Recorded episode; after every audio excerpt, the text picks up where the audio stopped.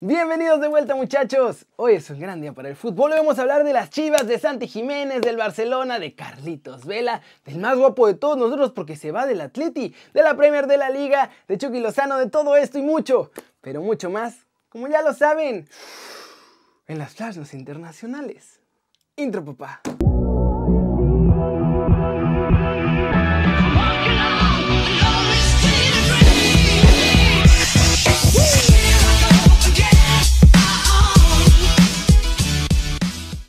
Arranquemos con la nota One Fútbol del día. Chivas sigue con todo contra los empleados que les andaban robando todas las cosas del club.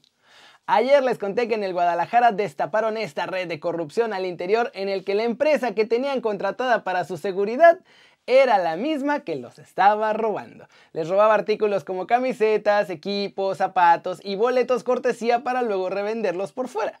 Pues bien, los echaron, pero ahora también han abierto un proceso legal en contra de la empresa por todo lo que les estuvieron robando. Además, como les conté, la cosa no ha parado al interior del club y están investigando a uno de los directivos, que no revelaron el nombre, pero está en los puestos más altos porque él fue quien eligió a la empresa de seguridad y quieren asegurarse de que no está metido en toda esta red que tenían para sacar cosas. Además de que puede ser hasta peor, porque hay varias irregularidades con los viajes del primer equipo y temen que pues también estuviera haciendo negocios por fuera para recibir su lanita a cambio de elegir ciertas aerolíneas o ciertos transportes que usaba el equipo para viajar. ¿Cómo la ven? Está muy loco todo esto que se encontró al interior de Chivas y bueno, por lo menos ya están tratando de corregirlo. Y recuerden muchachos que si quieren saber todo de la Liga MX, pueden bajar la app de OneFootball. Está muy buena de verdad, es gratis y el link está aquí abajo. Bájenla ya. Siguiente muchachos, noticia. Santi Jiménez no entró en la lista del preolímpico con México y de inmediato Argentina se lanzó por él. ¡Pum! Pero ¿qué creen? Que el corazón de Santi Jiménez está solo con México, porque sí, intentaron convencerlo desde el albiceleste para que cambiara de selección y jugara con ellos el preolímpico y chance, pues hasta los olímpicos. Pero nuestro chavo les dijo que gracias, pero no gracias, que no está interesado. Esto lo confesó el propio seleccionador sub-23 de Argentina, Fernando Batista, y esto fue lo que dijo a TNT Sports. Hablé con Giovanni Reina y con el hijo del Chaco Jiménez, pero bueno, los dos optaron por otras selecciones. Así que a pesar de no entrar en la convocatoria de México, parece que no hay nada que temer porque tiene claro que su futuro lo quiere con el Tri. Y ¡pum! muchachos, ¿cómo la ven? Vamos a tener Santiaguito Jiménez para rato. Así que parece que por lo menos una de las futuras piezas del Tri no se nos va a ir.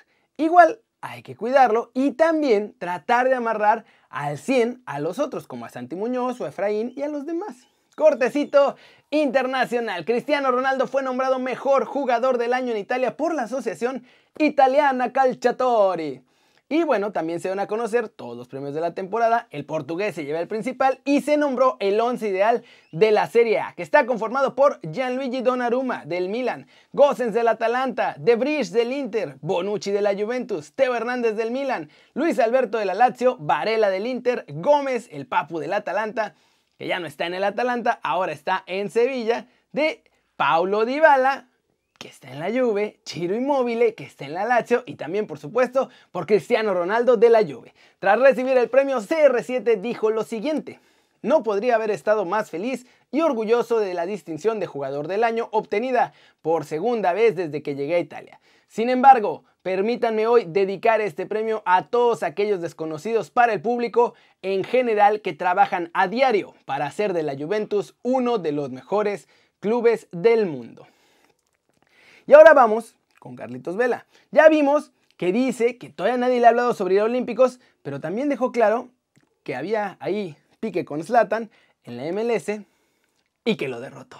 Sí, creo que al final jugar contra jugadores de alto nivel hacen que uno se exija más, que siempre busque ser, mejor que alguien. Y en ese caso, ese año me tocó estar con él peleando y, y pues me tocó ganarle. Yo creo que me llevé los premios que había eh, en pelea y, y me hizo bien. Obviamente este año hay que buscar nuevas metas, nuevos rivales y exigirte más. ¿Cómo la ven muchachos? Digo, esta era una excepción en la MLS, pero por eso es que hay que ir a mejores ligas donde estén los mejores futbolistas.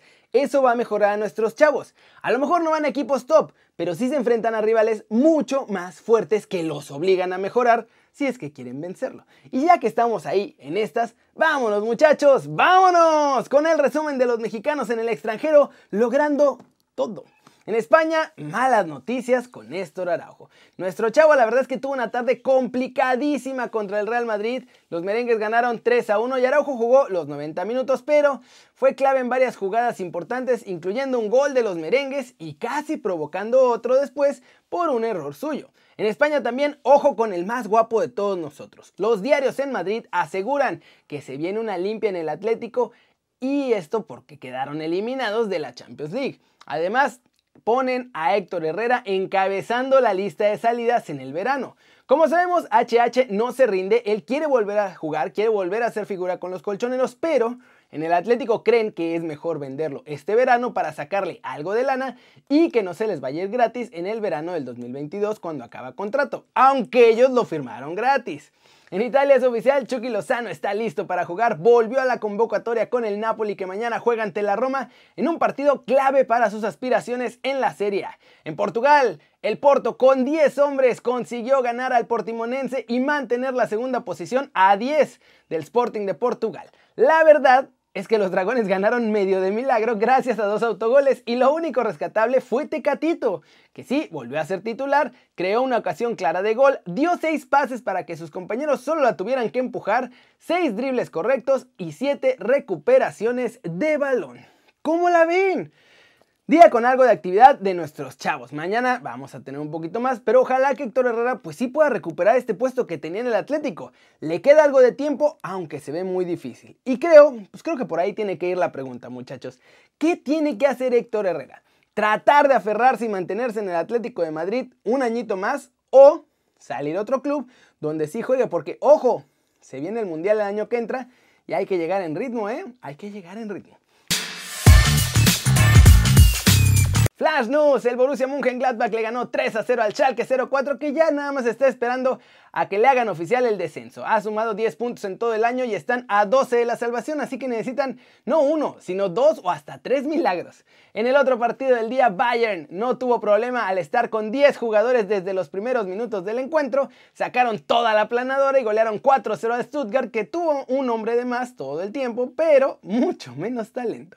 De acuerdo con Bild, el técnico de la selección alemana que va a dejar el cargo al final de la Euro, Joachim Le, lleva un rato ya recibiendo clases privadas de español porque parece que se va a dirigir a España. El Olympique de Marsella da un paso atrás en sus aspiraciones para clasificar a Europa. Fue goleado por el Niza 3 a 0 y es la primera derrota del equipo con Jorge Sampaoli en el mando.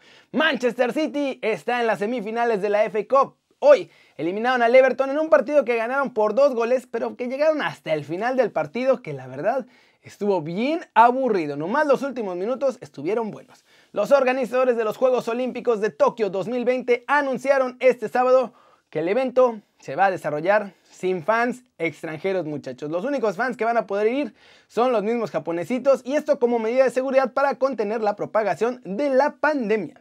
¿Cómo la ven? Van a ser absolutamente virtuales estos Juegos Olímpicos porque pues ahora sí que el 99.99999% de los fans lo van a tener que ver solo en la tele. Y bueno, todavía están viendo a ver si dejan ir a la prensa y a ver cómo le van a hacer porque también no quieren, realmente no quieren que vaya nadie. Pero pues la prensa tiene que ir, sobre todo los que tienen derechos van a decir que quieren estar ahí porque pues ya pagaron. A ver qué pasa con eso. Y bueno, eso es todo por hoy muchachos, muchas gracias por ver este video, denle like si les gustó, métanle un zambombazo durísimo a la manita para arriba si así lo desean. Suscríbanse al canal si no lo han hecho, ¿qué están esperando? Este va a ser su nuevo canal favorito en YouTube.